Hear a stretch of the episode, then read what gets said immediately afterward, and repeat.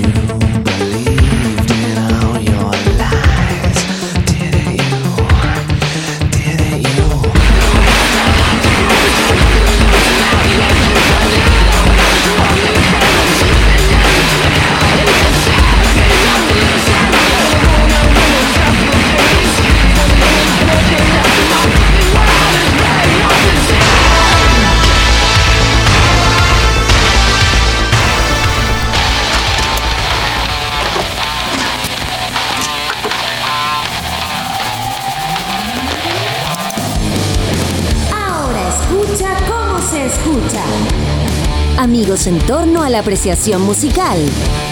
Aquí hablamos de canciones, músicos y sonidos que son y serán eternos. Ahora comienza un capítulo más de Los tallarines de Pantera.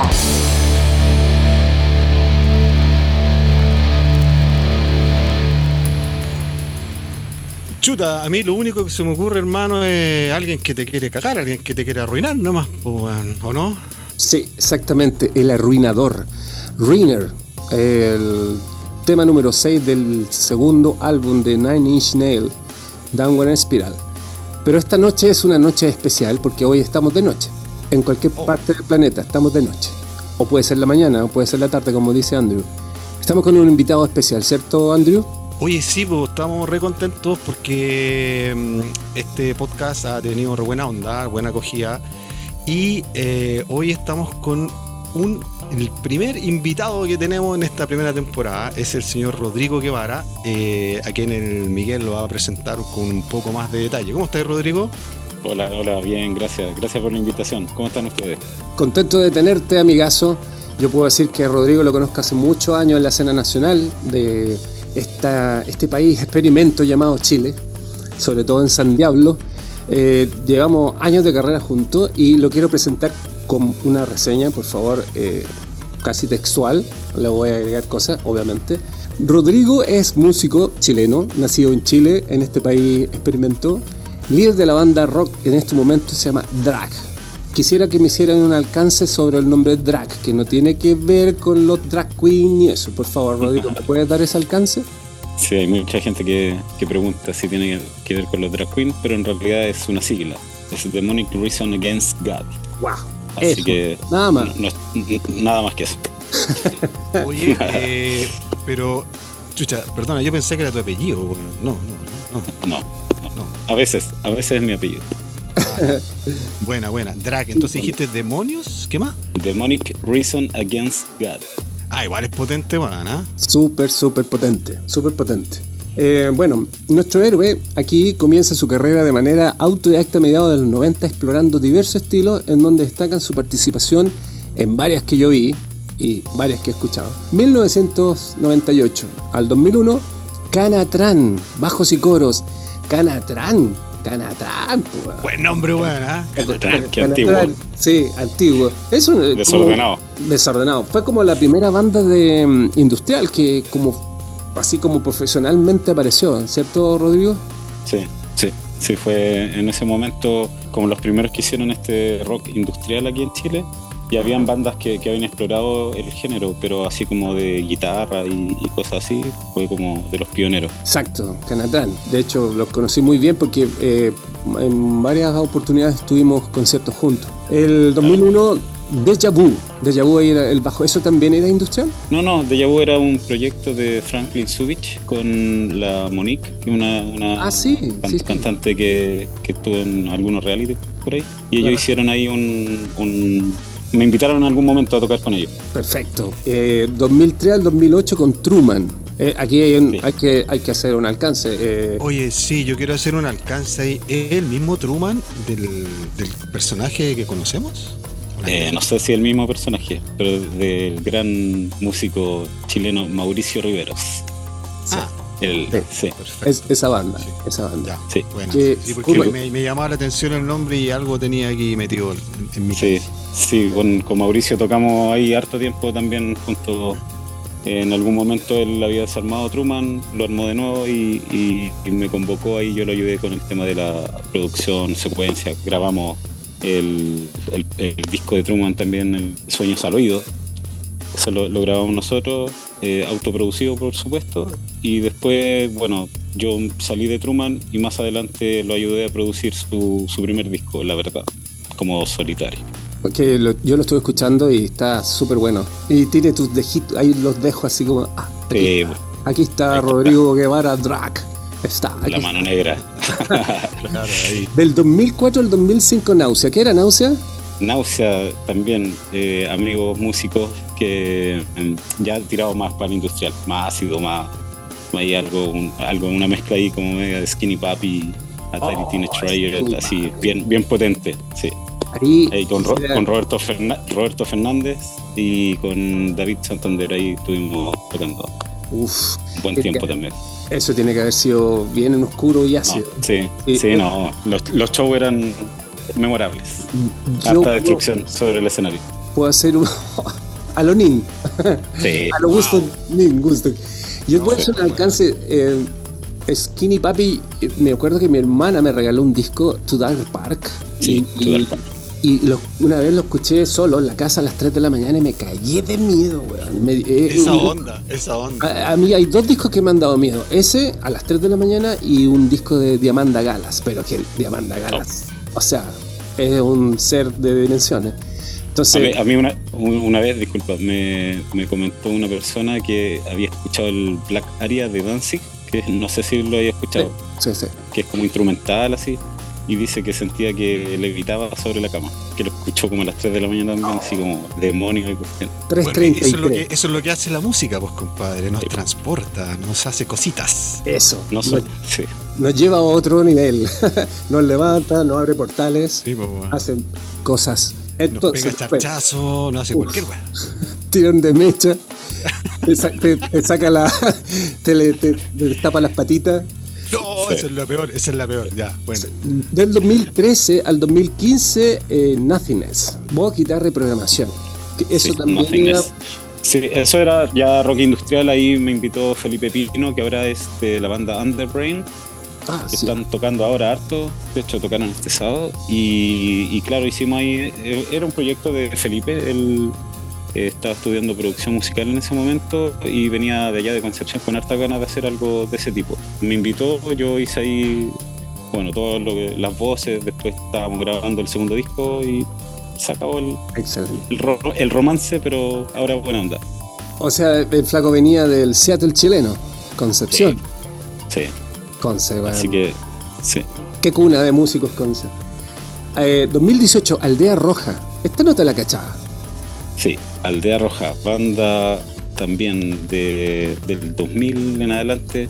De hecho, ellos, eh, eh, Manto Negro, es como su canción, su single emblemático. Es como el, el representante del dark chileno aquí, eh, bien blondie, participaron en la banda sonora de, de la película esta de los vampiros. ¿cómo Del se llama? Holguín, Es- sí, Sangre sí, Eterna. del Holguín, claro. Ah, ya. Era, era, hicieron como la canción principal, ¿cachai? Eh, eh, también, pues yo, yo no soy, no fui eh, eh, desde el inicio de, de Aldea Roja, pero después me, me invitaron a tocar. Una vez teloneamos a Clan of Cymox Wow. y ya hace, hace un tiempo vino el vocalista que vive en, eh, en Europa y vino y ahí tocamos también un par de veces. Así que eso, Muy bien. Actualmente, Drag. Lo Sí. único, ¿cierto? sí, nuestra banda amada, He Drag. tenido el placer de verla en vivo. Compartimos, parece también escenario, parece, ¿no? ¿O no, todavía Sí, no? sí, también, sí. hemos Ahí en la juguera en algún momento. Sí. Sí, verdad, verdad. Ese show estuvo muy bueno. Estuvo muy Sí. bueno. La juguera es, es un antro que ya no existe, murió con la pandemia y el estallido social. Y, y era un lugar, puta, muy. no decadente, pero tenía todas las características. O sea, la podíamos tabular como. Sí. Tenía ese olor. Sí. Oh, olor de, de- de a- esos locales que entras y, y te quedáis pegado hacia el suelo. de Sí, ese tipo, ol- ¿no? olor, olor a jugue- olor a juguera sin, sin lavarla en harto tiempo. Son los mejores, son los mejores tres locales. Sí. Qué recuerdos, qué recuerdos. Uf, con Andrew también compartimos varios de esos lugares. Bueno, hoy es Riner de Nine Inch Nail.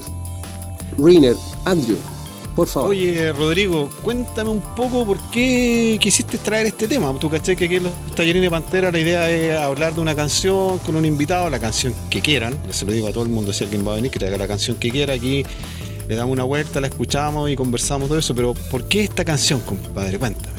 A ver, eh, tenía muchas canciones por elegir, de diversos estilos.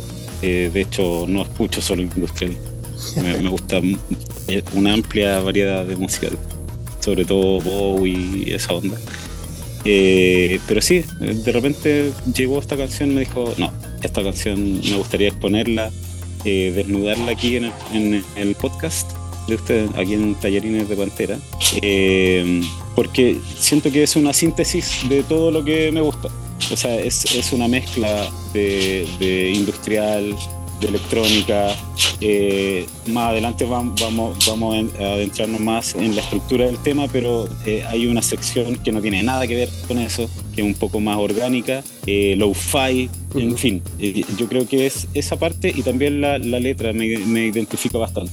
Eh, por ciertos pasajes eh, más o menos puros de- que uno tiene en la vida, yo creo que por eso la elegí. Bueno, pero, pero entonces tú la elegiste más que nada por algo que, que a ti, no sé si te habrá pasado algo o porque simplemente la primera vez que la escuchaste dijiste, chucha, esta es la canción, no la canción de tu vida, porque todos tenemos una banda sonora, tú cachai, weón? pero, Sí, po. pero esta es la canción que me gusta, porque hay canciones que uno puede escuchar mil veces weón, y no te aburren, ¿cachai? Esta es una de esas. Esta es una de esas canciones. No, no, no me aburre. No es mi canción favorita, no es mi canción de la vida, pero es una canción que la encuentro con mucha riqueza y eh, sintetiza, como les decía, la parte eh, humana, todos lo- lo- los defectos, eh, todo lo orgánico, todo, toda la decadencia mezclado con, con la tecnología. Eso es lo que me encanta de esta canción y no me aburre para nada. Ahí cabe destacar de que, puta, estamos metiéndonos en el segundo álbum de Trent Reznor, un- una persona, un músico del nivel Mastermind de Nine Inch Nails, eh, que en sus primeros inicios el, el loco tocaba como New Wave. Yo lo he visto unos videos con unas chascas y unas chaquetas como Duran Duran y todo, y que le pasó exactamente lo mismo que le pasó a Al Jurgensen, que también era super pop, super synth, medio dance, y de pronto conectaron con el metal, con el rock power, pero lo llevaron al uso de los sintes, las máquinas, las cintas. Aquí hay hartas cosas que también hemos mencionado, como que el ruido, las maquinarias, que hacen cosas que de pronto la música se vuelve media concreta. De hecho, el coro de. eh, Hay, hay una estrofa que la que vamos a escuchar a continuación, que la letra es súper ruda, es súper dura, pero no se entiende nada. Si no tenéis la letra, te es muy difícil escucharlo. Y eso es un manejo que tiene Trent Reznor y Nine Inch. De hecho, de hecho, en esa parte que hiciste tú de la letra, ¿cachai? Que es como la segunda estrofa, por decirlo de alguna manera, no sé si esta weá tiene estrofa o no, ¿cachai? Pero es como la segunda estrofa, weón. Eh, puta, es como si al vuelo estuvieran degollando, weón. Así descuerando, ¿cachai? Así como que, ¿cachai? Como que tratáis de salir y un weón te está sacando la piel y tratáis de gritar y no podí, ¿cachai? ¿no? Y más encima hay un weón tocando una batería atrás tuyo chucha, es la po, weón. O sea, esa parte eh, eh, eh, es genial, así, ¿cachai? Pero como tal como decís tú, Miguel, o sea, si no tenéis la letra, no cacháis absolutamente nada. Nada de lo que el weón está diciendo. ¿Quiere acotar algo con eso, Rodrigo? Totalmente de acuerdo. Totalmente de acuerdo. Yo creo que ahí el diseño sonoro juega un papel importante porque eh, pese al caos, como dice Miguel, si tú cacháis la letra, eh, son varias capas. Yo, identifico más o menos un par de capas de voces, por ejemplo. Exacto. Eh, hay una mea, mea gritada, mea de- demoníaca por detrás y, y- y hay otra, y, y en realidad también es como casi un rapeo, ¿cachai? Como que, que el weón va rapeando esa parte muy rápido, entonces como que tratáis de seguirle la letra y, ahí identificáis palabras, ¿cachai?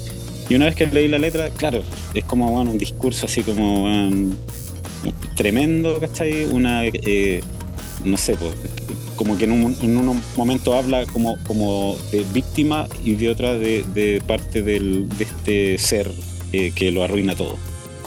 Claro, porque eh, si nos fijamos un poco más en la letra de la canción, si nos vamos más para ese lado, eh, bueno, tiene varias interpretaciones según lo que yo he cachado, pero por lo que veo es como que alguien le está diciendo como una voz interna que como que es el arruinador, que como se llama el tema, el ruiner, ¿cachai? Como que algo le está diciendo cosas, ¿cachai? Entonces en esa parte justamente, en esa estrofa que decíamos, que se escuchan voces y se escuchan otras voces como por detrás, ¿cachai? Así como grito y como, como, como, como, como si tú, Rodrigo, así como una, como una comida rapeadas, ¿cachai? Pero hay varias voces ahí metidas que, que es difícil identificarlas de, a la primera, weón. Exacto. Ahí, ahí yo quiero hacer un alcance porque este es el 95, ¿cierto? 1995. No, 94. Eh, 94. 94. 94. 94, sí. Eh, aquí tenemos como quizá una de las primeras consecuencias de un capítulo anterior que hablamos de Mr. Bungle, que ellos empezaron a utilizar también este tipo de esquizofrenia, que era una cosa así como de pronto de locura, que terminan con gritos. Eh, es casi como una escena de Hellraiser que llegan los cenobitas, te tiran los fierros, te empiezan a sacar la piel y gritar, y, ¡ah! y entre medio sigue la batería tocando y el batero no deja de tocar aunque te estén degollando. Es una manera súper esquizofrénica. Eso es típico de los bateros, weón, ¿ah? Los bateros. Los Sí, que weones son pulpos, son pulpos. Sí, te como, déjame afinar, weón. Bueno, un, amigo músico dice todos los bateros son ratos. Todos son ratos. Sí, Yo creo que raros. va por ahí. sí. Sí, yo puedo eh, corroborar eso. Bueno, hay que ¿Eres tener batero? algo. Sí, Ay, pas- pasó alguna, por. vez, alguna vez toqué ahí con Miguel también y, y me declaré extraño. Sí. Hay que tener en cuenta que si alguien agarra a palos su instrumento, algo le pasa, ¿no? Sí. Pero, weón, no hay nada mejor. No, no hay nada mejor, compadre. Nada mejor que esa weón. sí. Oye, lo invito a que sigamos entonces, escuchemos desde el coro, este coro que nos dice eh, algo importante con lo que comenzó este capítulo y tratemos de entender y escuchar la sensación que transmite esta cosa, porque hay muchas otras cosas interesantes en el tema. Vamos para allá. ¿ya?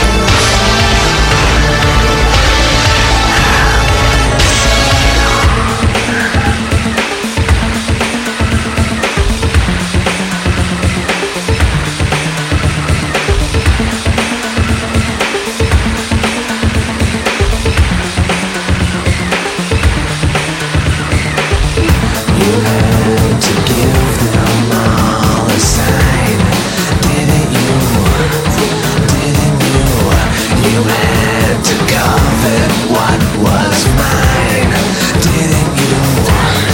Didn't you?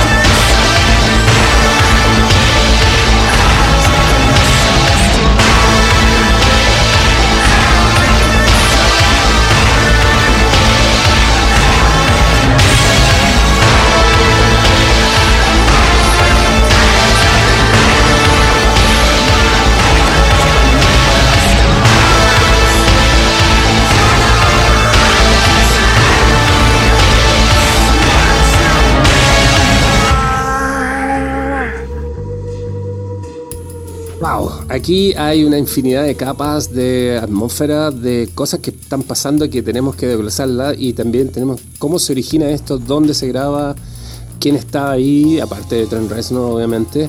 ¿Quién? ¿Quién me cuenta? ¿Quién? ¿Rodrigo? A ver, Rodrigo, a ver si te sabes la historia. A ver, cuéntala.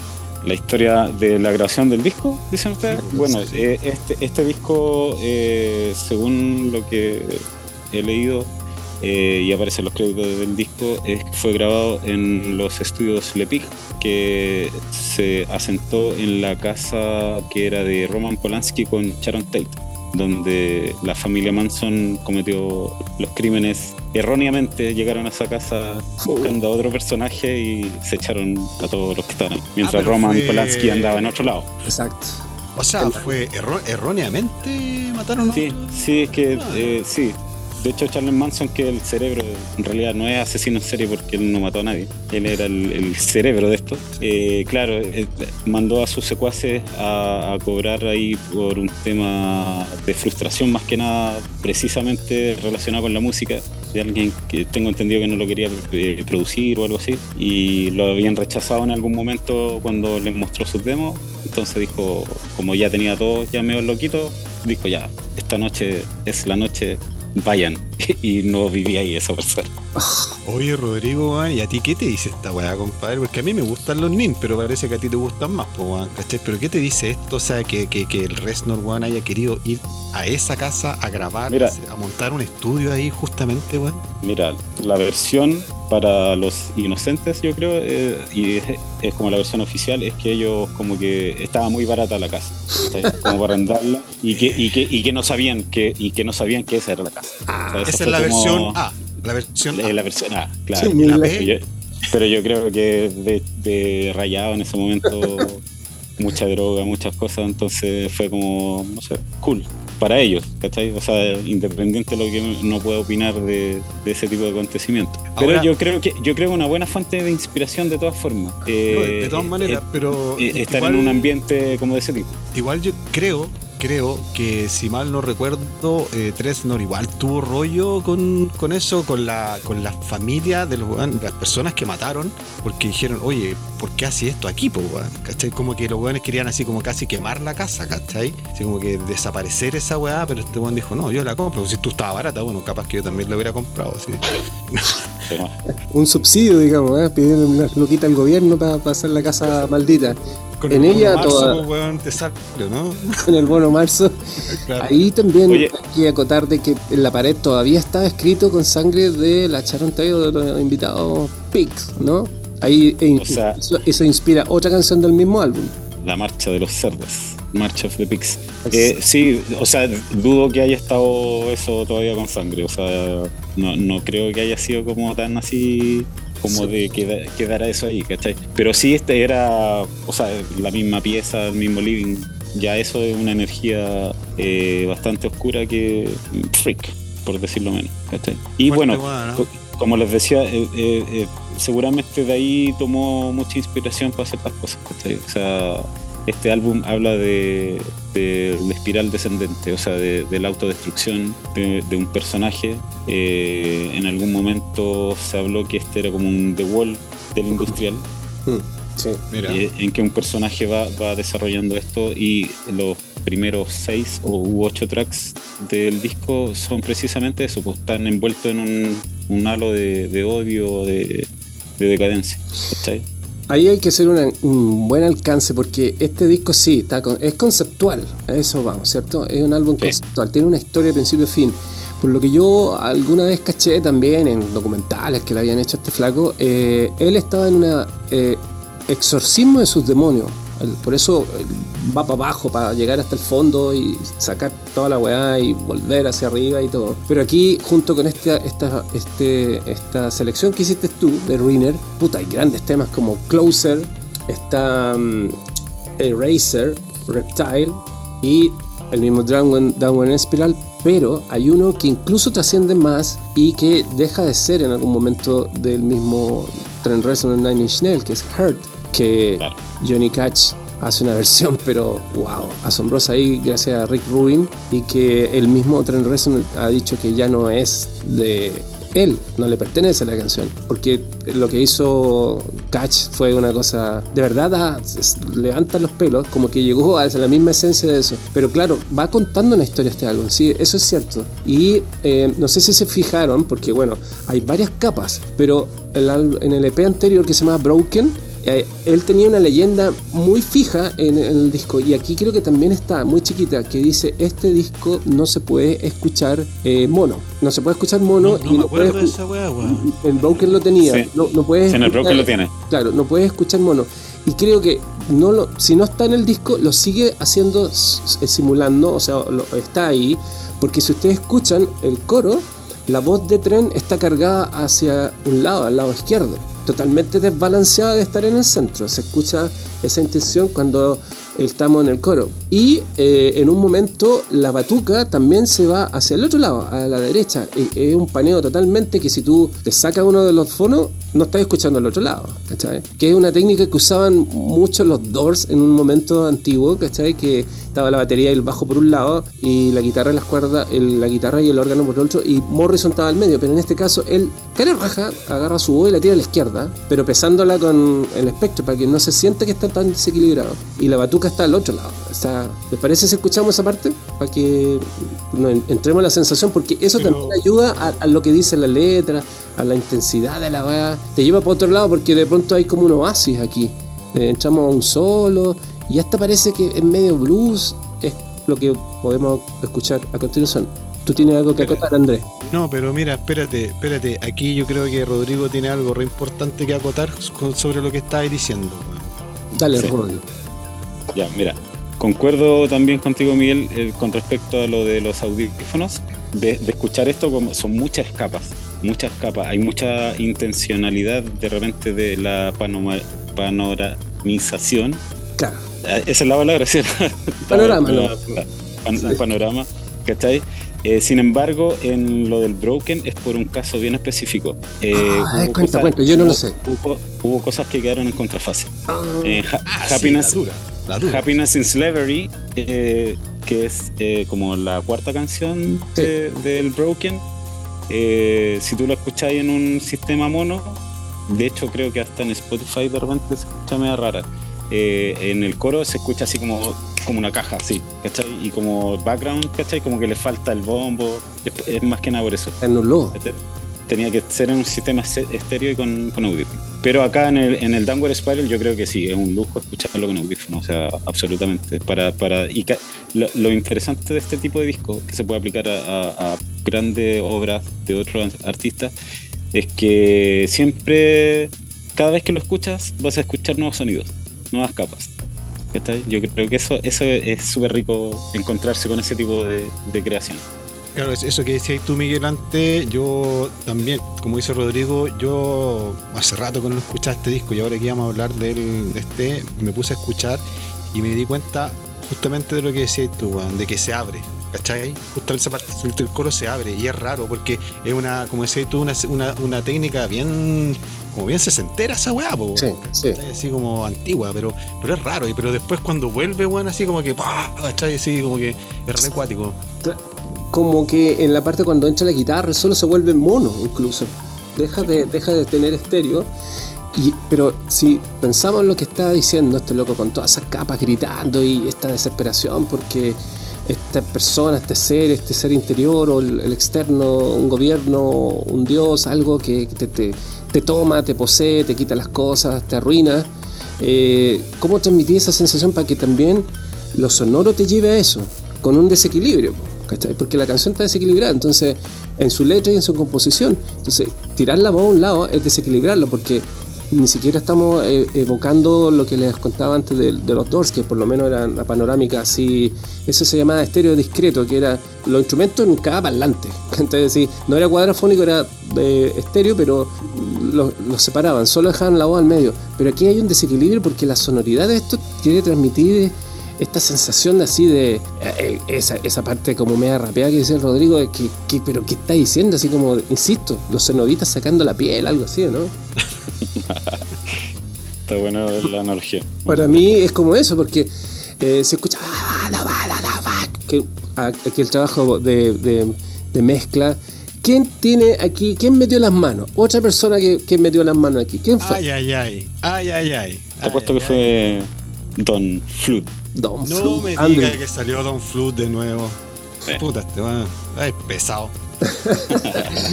Por favor, investiguen. Amigos músicos que estén escuchando esto, que no sepan quién es Flood, F-L-O-O-D, Flood, por favor investiguen. Está en muchas discografías que quizás han escuchado toda su vida y no tenía ni idea que haya alguien con, un- con esa capacidad. Tiene algo de currículum este weón ¿no? Sí. Tiene Creo- creo- pasadas por ahí. Creo, creo que, he trabajado con algunos artistas emergentes, Sí, como Nick Cave. Depeche Mode, Smashing Pumpkins. Le falta hacer un disco, este weón le falta hacer un disco con Jepe, así que. claro, ¿Y cómo weón, sería de, eso? Es que De aburrido, de aburrido, ¿cachai? pondría la voz de Jepe al revés todo el rato. así que- No, le, le metería la cabeza dentro de la guitarra, weón, ¿cachai? Bueno, el plus de un gran productor musical, otra vez metiendo la mano en todas las bandas que mencionó el Rodrigo, y aquí, claro, hizo partner con, con Trent Reznor. pues. No, ¿Algún- ahí hubieron pe- personajes eh, también, pues ponte tú el, el ingeniero de mezcla, este, el Alan Mulder, también Ah, famoso, ¿cachai? Jesus, Jesus Mary Chain, The Machine Pumpkin, The Cure, A Perfect Circle, ¿cachai? Ha trabajado con todo. Entonces, puro buen site. Alan Mulder, el, el tecladista, el ex tecladista de, de Mode en ese momento, No, ¿no? no, no, no, no. ¿No él? Ese es, no, no, este es Alan Mulder, el otro Ah, el es, otro Wilder. eh, Wilder. Wilder, sí. Sí. Andaba ahí por ahí, Mulder, Ah, Wilder. claro, sí. Claro. Wow. Y aquí como músico estuvo metido Adrián Biliu, Steve Sí, Perkins. hizo, alguna una, una guitarra por ahí Adrián Belú. En, en este tema no. no no recuerdo en este momento en cuál pero claro el de Stephen Perkins también de eh, Porno for Porno Pyre y James Addiction sí, sí po, sí, claro. por el baterista sí Oye, yo caché que el Adrián Biliu, weón, como que llegó al estudio y el resto nos dijo, ya, ¿sabéis qué? Tenemos que hacer ABC y como que no le contó mucho. Así que vos toca. Y Biliu dijo, vale, yo toco, yo sé tocar Sí, guitarra, se puso a tocar. Y como que eh, grabó muchas cosas, muchas cosas y dijo, ya, ahí te las dejo. Vale. Y el otro weón empezó a armar como un puzzle, ¿cachai? Así, como, como muchas weas. Y ahí sacó varias cositas. Y Biliu, eh, ya sabemos quién es Adrián weón. yo una vez leí eh, ese precisamente ese tema ah, no de, de Adrian pero ese eso de llevar eh, registrar cosas instrumentos no sé una guitarra algo y procesarlo tanto que quede irreconocible ¿cachai? y eso son parte de las capas de estas canciones ¿cachai? o sea son de repente instrumentos o cosas al revés texturas, ¿cachai? A partir de, cosas que, no sé, pues, es diseño sonoro, en definitiva, ¿cachai? O sea, eh, encontrar como riqueza y nuevos sonidos eh, ocupando todo el potencial de la tecnología, registrando cosas que habitualmente uno graba y le, le pondría una reverb y un delay nomás. La dura. Oye, Miguel, ponte de la otra parte del tema para seguir cachando, po. Ya, vamos a seguir entonces desde el coro hacia adelante, que ahí viene un, un solo psicodélico que no tenía idea que lo Bajón. tocaba y ahora lo sé. Sí, mire un bajón. Hay que hacer una acotación después de eso, de, sobre el tema, ¿ya? Ahí vamos. ¿eh?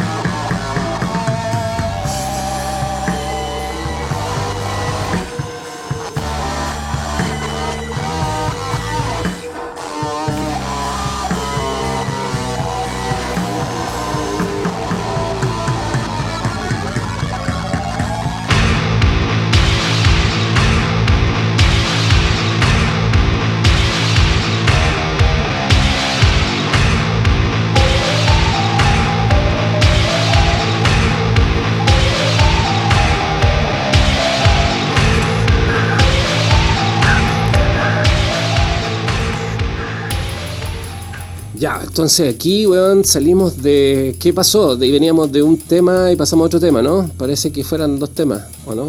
Sí, sí, yo eh, pienso, o sea, leí también que, que, él dijo que había sido como eh, la canción más difícil de escribir del disco y en realidad que eran dos canciones. Eran dos canciones, uno, dos canciones en una, acá hay como un bajón, ¿cachai? De repente pasa algo ahí, quedan unos ruidos detrás y eh, entre un bajo y después viene un solo, pero un solo muy particular porque está como ultra cuantizado, está así como muy procesado.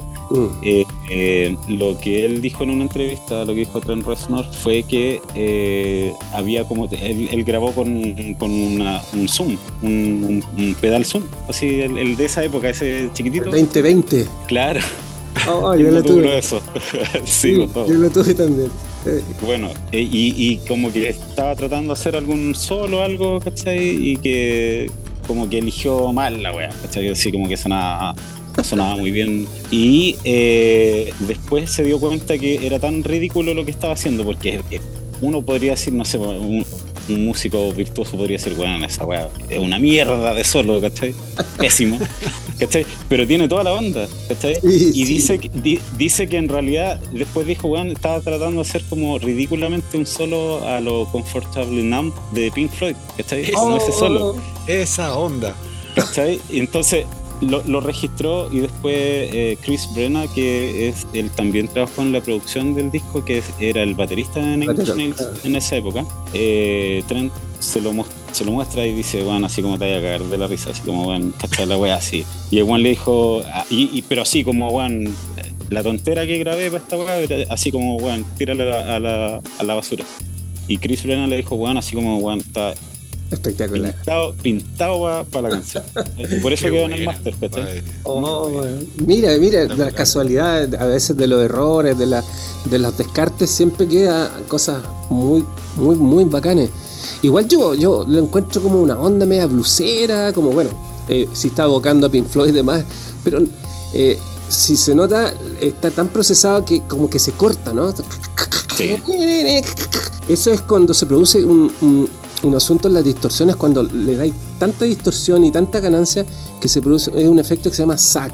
Es como SAG, que es como que le- eh, ya el equipo que tú le estás haciendo no le da, no aguanta y se empieza a rajar. Y por eso ese solo se va cortando porque no, no le da, ya no le da, pero cáchate, eh, eso habría quedado fuera. No sería el mismo tema, ni cagando, ¿no? No, pues, ni cagando. Puta, Por eso siempre hay que tener una grabadora en la sala de ensayo, ¿no? Sí. Sí. Oye. Sí, registrar todo, todo lo que De salga, hecho, de, hecho, eso que estáis diciendo también en, en la grabación de- del disco, eh, Sean Vivan, que era como el, no me acuerdo, era técnico de las grabaciones, eh, que él, a propósito trabajó en el Anticristo Superestrella también con Trent Reznor. También produ- produjeron entre ellos eh, y grabaron todo lo de Manson. Eh, él eh, también en, en estos eh, blogs y cosas de ya más técnicos, así como de grabaciones, de producción, ¿cachai? El one dice que, que tenían micrófonos por todos lados, así como encima de, de la mesa, así cuando estaban almorzando, ¿cachai? No sé. Y era como de repente así como que venía, venía la musa, la inspiración, ¿cachai? Y era bueno, así, siempre grabando, ¿cachai? Y Es que- después, es que- después que editando todo. poní- un micrófono apuntando para el, rincón y te pilla cualquier weá y, Claro. y a lo mejor es bueno y si- o no, pues weón, pero igual está ahí, ¿cachai? Sí, Oye, corri- este- corriendo del baño así, graba, graba. Así que- La dura, la dura. Sí. A ver, el ba- en el baño hay una rever espectacular, así. ¿Quién no grabó un vocal en el baño? Pues así como, Sí. "Oye, no, si los grandes artistas hacen esto, la web. La dura. Escuchaba el agua. Oye, hablando del tema, weón, eh, como estábamos conversando antes, este tema es como toda una obra, una medio pinfrioniano, ¿cachai? También, así tiene todo un, un- como una historia también, pues, ¿cachai? Te va contando. Y a mí me llama la atención esa parte que, que habíamos conversado antes con Rodrigo, weón, que es como bien cinematográfico y a mí me, me recuerda a unas partes como media Blade Runner, así como media... Su Angelo. Bien me lleva para allá la weá, ¿cachai? Así como tiene harto, harto de toda esta canción, weón. Yo, a, a- a mi parecer, eh, este también fue uno de los... A mí han- hay discos que me han como quebrado el esquema por su sonoridad ¿cachai? y por su producción musical, aparte de la música en sí. Bueno, lo habíamos mencionado en, un capítulo anterior que era Mr. Bangle, pero para mí anteriormente fue el Broken, porque no había escuchado una wea así tan rara, con cosas que se cortaban, ruido y cosas realmente cargadas a los lados, el estéreo así como no me importa, este es mi tema, yo pongo todo al otro lado. Eh, y aquí ya es como le pone más guinda a la, torta, ¿no? Eh, hay unas sonoridades que son raras, a veces son ruidos, son cosas que incluso hasta pueden sonar mal, pero están súper bien puestas. Y es una gracia que tiene este loco, porque pone cosas cuando las weá suenan mal y suenan bien, como el solo que hablábamos recién. Sí, po. por ejemplo, en Hurt, la canción que, que ya no es de Trent, ahora es de Johnny Cash. La, está, tocando en algún lugar por ahí. Sí. Eh, eh, eh, la versión de Hurt que viene en el Downward Spiral, eh, yo cuando la escuché la primera vez pensé que estaba mal grabado. Yo creo que a todos les pasa lo mismo, porque por un canal está la canción como corresponde y por la otra está como erosionada, ¿cachai? Como que tiene Sí. un tratamiento, como que estuviera fallado, es es un- uno de los canales. Y eh, la canción Downward Spiral, que es la penúltima creo, es totalmente low-fi. O sea, es, es como, como una banda de rock tocando ahí a todos chanchos, pero está todo, ¿cachai? Como mono, todo como debajo del agua, ¿cachai? Tocando y se escucha eh, lo que, como un fraseo que hace Trent Reznor. Eh, también por la voz así como con mucho efecto, ¿cachai? Como que, como que no se entiende lo que dice, ¿cachai? Una vez, una vez más hay que eh, remitirse a las letras para cachar de qué está hablando. Claro, claro. De más, de más. Oye, Miguel, voy a hacerte la misma pregunta que te hice en el último capítulo que hicimos. ¿Te acordáis la primera vez que escuchamos el Broken? Sí. eh, Ay, ay, ay. eh, es con censura, eh, sin censura. Sin censura. Sin censura. A ver si es la misma vez, porque como que nos- nosotros escuchamos estos discos tantas primeras veces que lo escuchamos Pero- veces y siempre era como la primera vez, pero lo que yo recuerdo fue en Concon, fue en No, Concon, en, Reña- en Reñaca. en Reñaca, ¿cierto? Sí.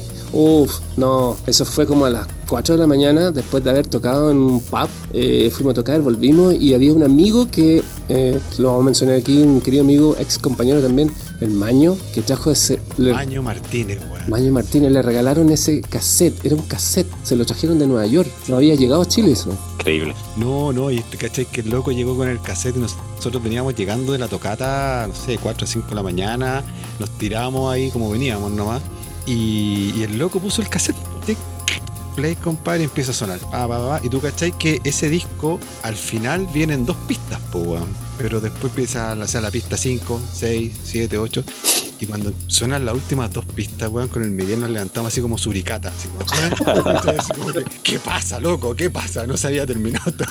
Bueno, Media hora de silencio y de repente aparecen dos temas. Claro. De hecho, hay- tengo una anécdota que eh, al volver a Santiago me fui a la feria de... no, ¿Cuál era? Fusión. Era una tienda que había... eh, Ah, no. Fusión. En la tienda que estaba en el drugstore en esa época. Sí, Y sí. teni- tenía un amigo que era bajista, que él, eh, él trabajaba ahí. Y le dije, oye, weón, tenía el, el broken, no sé, y llegó, llegó un, como un láser, no sé, un láser de eso. El, el- Por favor. y lo puse así y de repente termina el tema 6 y empieza 7, 8, 9. Y empezó los números. Le dije, mira, mira, mira, mira esta weá. Y, y llegó de repente 98. tan, tan, tan, empieza, eh, puta, no me acuerdo So physical. So physical. Física, De, de Adam Ant.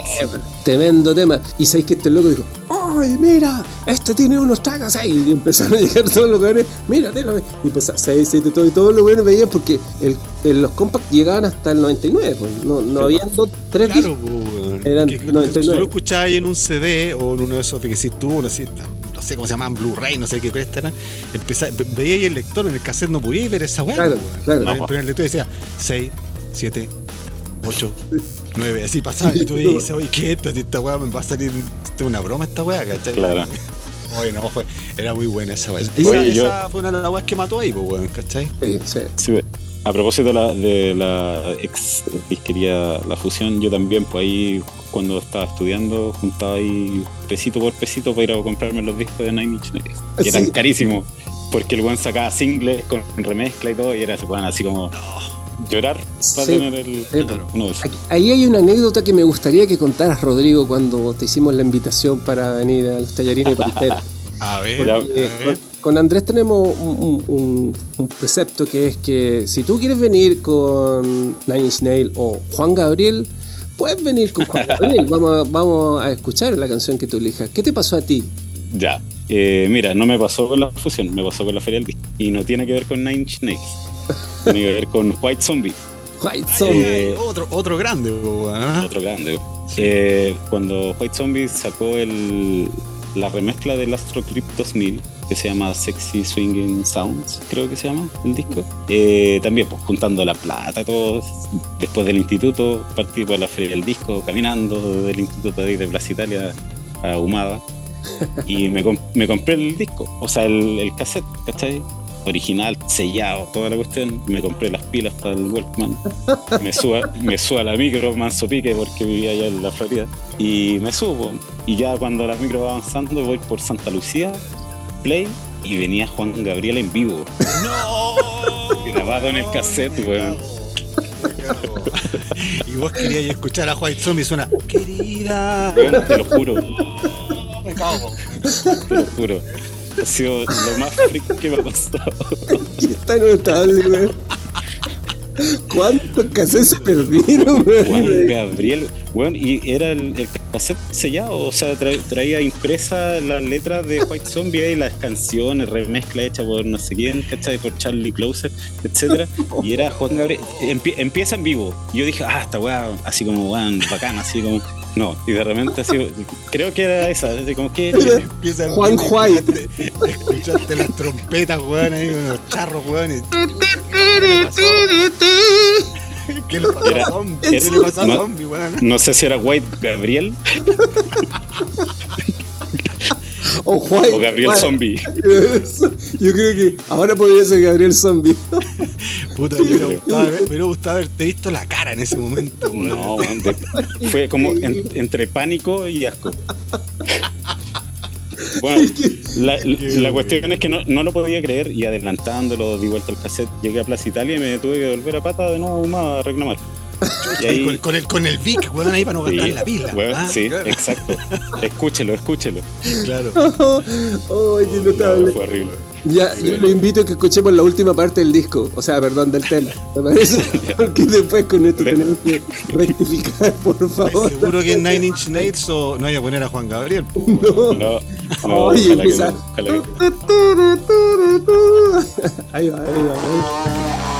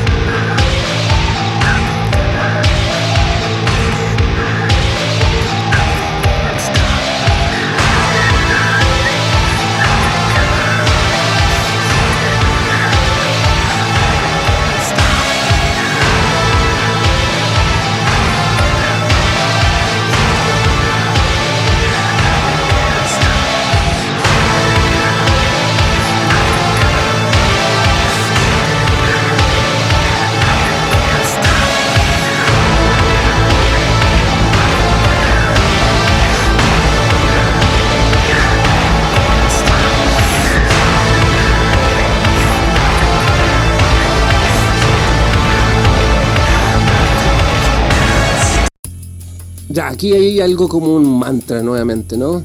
Eh, Absolutamente mantrasco, weón. Así al final el loco empieza a hablar y así como a recitar.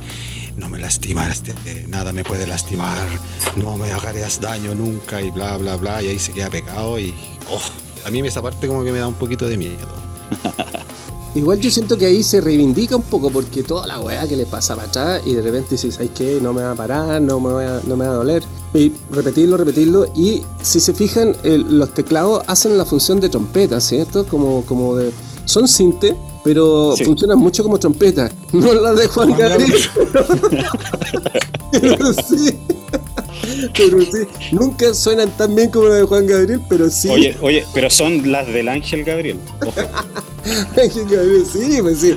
Eh, eh, por eso lo quiere, lo quiere llevar. Sí, ahí como que nuestro héroe Trent Reznor está ahí. Como que en este disco él lucha por, con- en cada ataque contra él mismo o y sus demonios. Eh, yo encuentro que esta también es una obra conceptual que los amigos tienen que escuchar de principio a fin. Darwin Espiral tiene 12 temas, creo. A ver, Creo que sí. 14 canciones, 14 canciones originalmente porque de hecho ahora en Spotify tú puedes encontrar eh, los demos de esto y el de Ruiner es muy muy parecido pero al principio es super dance, es distinto a esta versión. Claro. Sí, no tiene, no tiene, esa, no tiene esa, ese loop de batería que eh, en realidad es de eh, Art of Noise. Él sampleó el loop de batería. Eso es lo que parte, Art que esa batería como, sí, esa batería que es como media hip hop así, ¿cachai? Sí. Un sample de Art of Noise. Se llama eh, Wow. algo con Box, no me acuerdo de la canción. Eh, Juan el Gabriel Box. Claro, en el demo. Y, y en la parte esa que hablábamos que era como media rapeada, esas capas de voces, claro, eh, ahí hay una sola voz, que es como que va diciendo lo mismo, pero es como más, más susurrado, ¿cachai? Sí. Como el demo, el demo. Buena. Es asombroso el nivel de producción y hay que ser re valiente porque aquí estamos hablando que Nine Inch Nails es una banda weón, que ya superó cualquier nivel, eh, está en el salón de la fama y todo el asunto, pero hay que ser re valiente que en tu segundo álbum eh, gasté un presupuesto impresionante, weón, en que tu weá suene totalmente distinto a todos los bien que suenan los demás discos, ¿no? Sí. Yo no sé si han visto Defiant Ones, el documental de Dr. Dre con eh, Tommy Iovine, que ellos hicieron Interscope Records. No, Ah, no, no, no, lo he visto. Buen dato, a ver, repítelo, por está en favor. Netflix. Está en The Netflix. Defiant, Defiant Ones se llama, The Defiant Ones. Eh, ahí sale, es muy entretenido, son como cinco eh, capítulos, y ahí está la parte de cuando él eh, se le mete en la cabeza que tiene que contratar a Nine Inch Nails. Y Nine Inch Nails había sacado el Pretty Hate Machine y había firmado por siete discos con TBT Records. Ah, y ahí hubo un conflicto y por eso salió el Broken, ¿cachai? Porque el, el gallo, el dueño de TBT Records, él quería que fuera una banda synth-pop, o sea, que, que Mm, fueran puros sí, temas, sí, sí. eh, Ah, orejas. ¿cachai? Entonces el buen dijo, bueno, eh, Trent grabó todo esto, ¿cachai? Se lo lleva y este buen dice, bueno, te perdiste la oportunidad de ser una estrella, ¿cachai? Con la weá que me, me estáis pasando. Y Gracias. este weón, claro, y este weón súper frustrado, ¿cachai? El weón así como con mucha rabia empe- y empezó a tener éxito el, el, eh, este disco. Bueno, Ton- Tony Iovine, el, el productor este, eh, él empecinado en, en contratarlo, va donde Trent Reznor, habla con, con su gente, ¿cachai? Dice, bueno, tengo que contratar a este weón. Va y eh, Trent dice, bueno, yo no quería saber nada de sellos, así como weón, ningún weón. Y weón, onda, departamento, luces apagadas, velas, y lo atiende así como Drácula. Y, y este weón dice, weón, weón, así como este weón súper raro, ¿cachai? Y, él le- y To- Tony Iovine le dice, ¿qué quieres? Así como para que tengáis a nuestro sello. Y el weón le dice, eh, que me dejé así como quiero grabar un disco y que no, no te metáis, así como que nadie se meta. Quiero grabarlo a mi pin. Y este le dice, ¿qué más querí? Quiero tener un sello donde yo tenga artistas que yo quiera producir. ¿Y qué más querí? Y así como que ah, qué onda. se, se las dio todas. Y ahí salió, bueno, el Broken fue un regalo que Trent le eh, hizo a, a Interscope, por decirlo de alguna manera. Ok. ¿cachai? Ne- negoció con TBT Records para que tuvieran como las ganancias repartidas, para no irse en mala con un juicio que a lo mejor no iban a ganar. Y, y claro, e- ese disco lo grabaron así como escondido. ¿cachai? De ahí salió el, el Broken. Y en, y en el. So Physical, en el penúltimo tema del Broken, De cuando Adam empieza and eso, cuando empieza el tema, escuchen porque dice, eh, le tira algo, dice algo a Steve, le dice así como chúpalo Steve, no sé, una wea así rara, así que, que, que era el dueño, era el dueño de TVT Rock. Mira, weón, mira, mira. En ese, en ese sello, por, por lo que recuerdo, parece que estaba Frankie Goes to Hollywood también, y propaganda. en- Yo y- creo, sí. que porque eh, igual era bien selecto, que haya estado ahí no estaba en un mal sello, pero claro, la- que le lo querían llevar a otro lado y fue mucho mejor que hubiese salido de ahí, ¿no? Sí, porque el primer disco, weón, eh, tenía toda una, una onda nada que ver, po, weón, ¿cachai? O sea, lo que cuenta Rodrigo está clarísimo. O sea, el weón quería salirse de ahí y no podía, po, weón, ¿cachai? Si el weón te- creo, no sé si estoy seguro, pero incluso creo que teloneaba a los Guns N' Roses, weón. Sí, Sí, po. sí. Un Sí, momento, ¿cachai? con el Así. y le fue pésimo. Le fue pésimo. Claro, po, weón. entonces el loco dijo, no, yo quiero salir de aquí porque en los años 90 igual pasaban muchas cosas, o sea, había nene grupos, weón, sonando bacanes, no sé, Pantera, Nirvana, los Rage, weón, ¿cachai? Que, que si bien no eran como los Nine Inch Nails, pero los weones igual había algo en común, ¿cachai? Que era la, la, la, la propuesta, ¿cachai? Así Sí, como, la búsqueda, como decir ¿no? algo, po, weón, ¿cachai? Una consigna. Pero este weón dijo, yo tengo consigna, pero a la vez quiero hacer lo mío, po, weón. ¿Cachai? Está bien lo que hice con el, con el Pretty Hate, ¿cachai? Pero ahora no, quiero hacer algo distinto. Y el Broken fue como la antesala de este disco que estamos hablando ahora, po, ¿cachai? Porque el Broken One igual es potente. Super power. Absolutamente.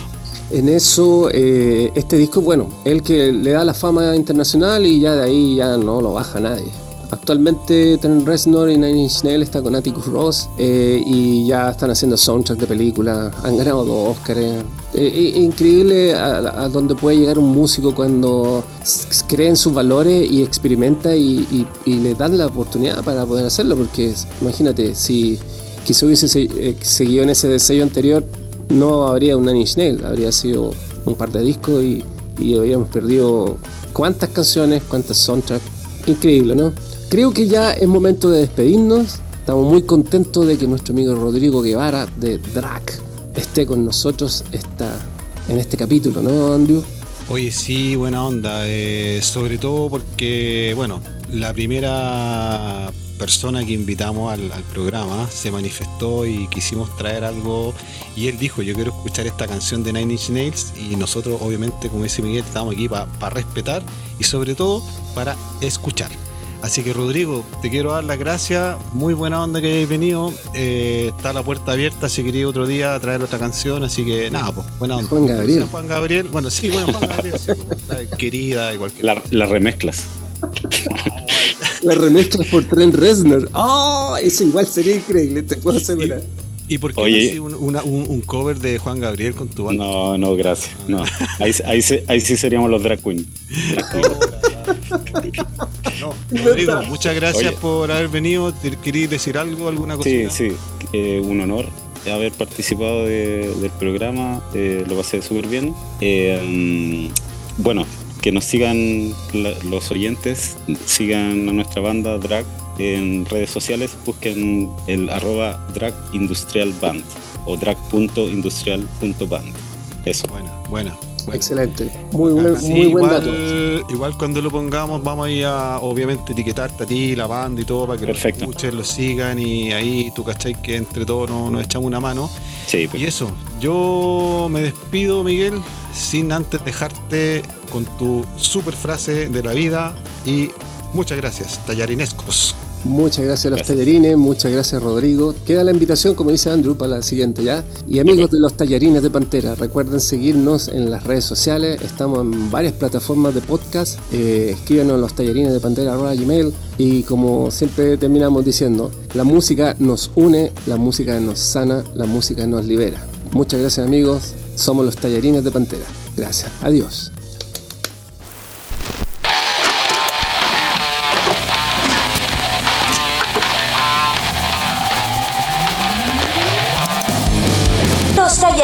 De Pantera.